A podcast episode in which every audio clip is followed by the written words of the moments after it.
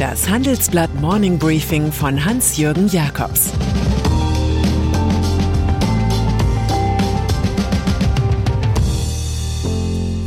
Guten Morgen allerseits. Heute ist Donnerstag, der 17. März 2022. Und das sind unsere Themen.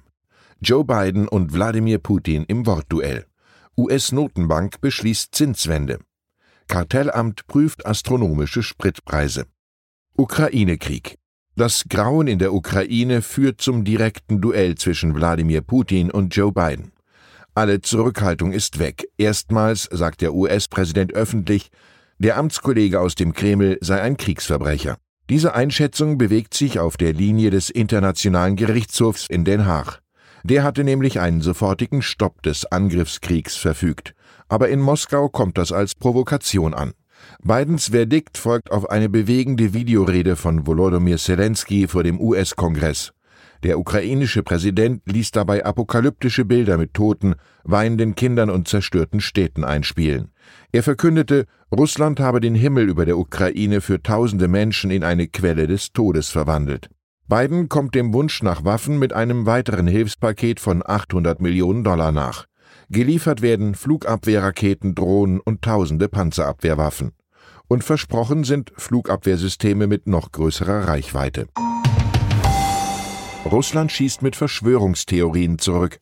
In einer Videokonferenz gab sich Wladimir Putin martialisch. Zuvor hatte er behauptet, in Kiew regierten Neonazis. Jetzt erzählt er, die Ukraine veranstalteten zusammen mit den USA Experimente mit der afrikanischen Schweinepest, Cholera und dem Coronavirus.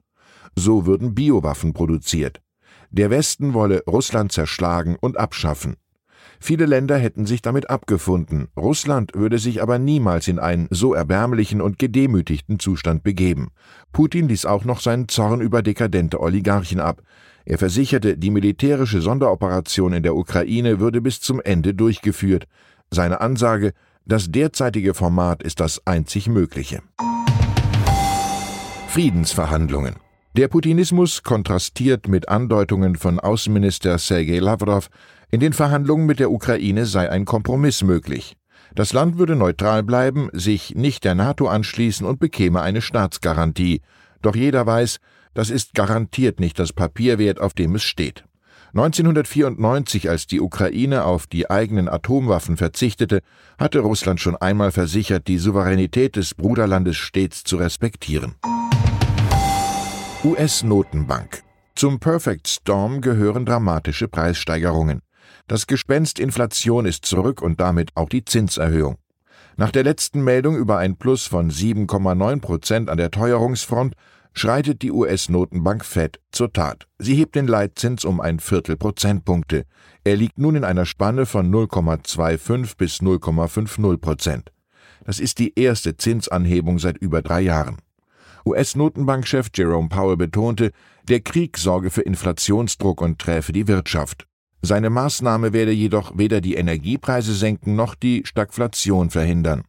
Die nimmt Powell in seiner Prognose für dieses Jahr vorweg. Danach steigt die Inflation auf 4,2 Prozent, das Wachstum sinkt auf nur noch 2,8 Prozent. Da die Fed für Ende des Jahres ein Preissteigerungsniveau von 1,9 Prozent für angemessen hält, rechnet die Finanzbranche fest mit mehreren Zinserhöhungen in diesem Jahr. Unternehmensschulden. Die unweigerlich steigenden Zinsen bedrohen auch die DAX-Konzerne, die auf Pump munter andere Firmen oder die eigenen Aktien kaufen konnten. Financial Engineering und die Käufe von Firmenanleihen durch die Europäische Zentralbank machten es möglich, dass die Zinslast kaum stieg. In der Zinswende wird manchem doch mulmig, weil die Nettofinanzschulden der DAX-Riesen binnen einer Dekade von 140 Milliarden auf 273 Milliarden Euro gestiegen sind. Diese Summe ergibt sich aus unseren Berechnungen. Schuldenkönig ist übrigens die Deutsche Telekom mit 132 Milliarden. Und bei Essensauslieferer Delivery Hero ist die Relation zwischen Schulden und dem Ergebnis der unternehmerischen Tätigkeit so schlecht, dass man sich fragt, was dieser Held im DAX zu suchen hat. Energieversorgung. Wer sich fragt, was aus dem guten alten Wettbewerb geworden ist, muss sich nur den Energiemarkt ansehen. Da gibt es mit Gazprom einen Staatskonzern, der 40 Prozent des deutschen Erdgasverbrauchs kontrolliert. Da gibt es die vier Stromriesen RWE, ENBW, E.ON und Vattenfall. Und da gibt es ganz wenige Tankstellenketten, die munter zur Kasse bitten. So kommen wir zu dem Paradoxon, dass der Ölpreis sinkt, die Benzinpreise aber hoch bleiben. Zum Misstrauen besteht guter Grund. Wirtschaftsminister Robert Habeck lässt prüfen, ob Mineralölkonzerne und Raffinerien die Autofahrer mit Preisabsprachen ausnehmen. Es dürfe nicht sein, dass Unternehmen aus der jetzigen Situation unangemessene Gewinne schlagen. Fazit: Jeder Krieg zieht auch Kriegsgewinner an. Klagen gegen Microsoft. Bei der Kartellfrage lohnt sich ein Blick nach Frankreich. Dort hat die Cloud-Computing-Firma OVH Cloud bei der EU-Kommission Klage gegen den Giganten Microsoft eingereicht. Die Vorwürfe beziehen sich auf die Lizenzen von Microsoft-Produkten. Vor allem geht es um die Office-Software, die in vielen Büros genutzt wird. Diese Politik verteure den Cloud-Service eines Anbieters, der mit Microsofts Angebot Azure konkurriert. In Deutschland hatte sich im November die Stuttgarter Firma Nextcloud beim Bundeskartellamt über den US-Konzern beschwert. Die Zeit ist vorbei, dass alle gegen die Internetgiganten Google, Apple, Facebook und Amazon wetterten und Microsoft vergaßen. Und dann ist da noch Howard Schultz. Er war der Urheber der Geschäftsidee, mit amerikanischem Kaffee überall auf der Welt ein zahlendes Publikum zu finden. Der 68-jährige Starbucks-Gründer feiert jetzt ein vorübergehendes Comeback. Er wird bis Herbst Nachfolger des bisherigen Chefs Kevin Johnson sein. Schulz Grundgehalt für die Interimszeit soll nur einen Dollar betragen. Bei der vergangenen Präsidentschaftswahl wäre er ja gerne als Kandidat der Demokraten angetreten. Präsidial zeigt er sich zumindest jetzt. Wenn du etwas liebst, dann hast du ein Verantwortungsgefühl, zu helfen, wenn du gerufen wirst, sagt er zum Amtsantritt. Ich wünsche Ihnen einen gelungenen Tag mit den richtigen Gelegenheiten. Es grüßt Sie herzlich Ihr Hans-Jürgen Jakobs. Zur aktuellen Lage in der Ukraine. Arbeiten im Kriegsgebiet. Die meisten deutschen Firmen halten ihre Standorte in der Ukraine geschlossen. Konzerne wie Metro, die noch aktiv sind, arbeiten unter erschwerten Bedingungen.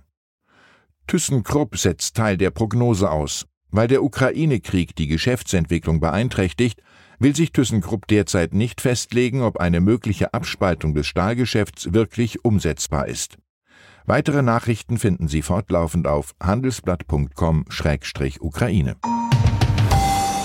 Das war das Handelsblatt Morning Briefing von Hans-Jürgen Jakobs, gesprochen von Peter Hofmann.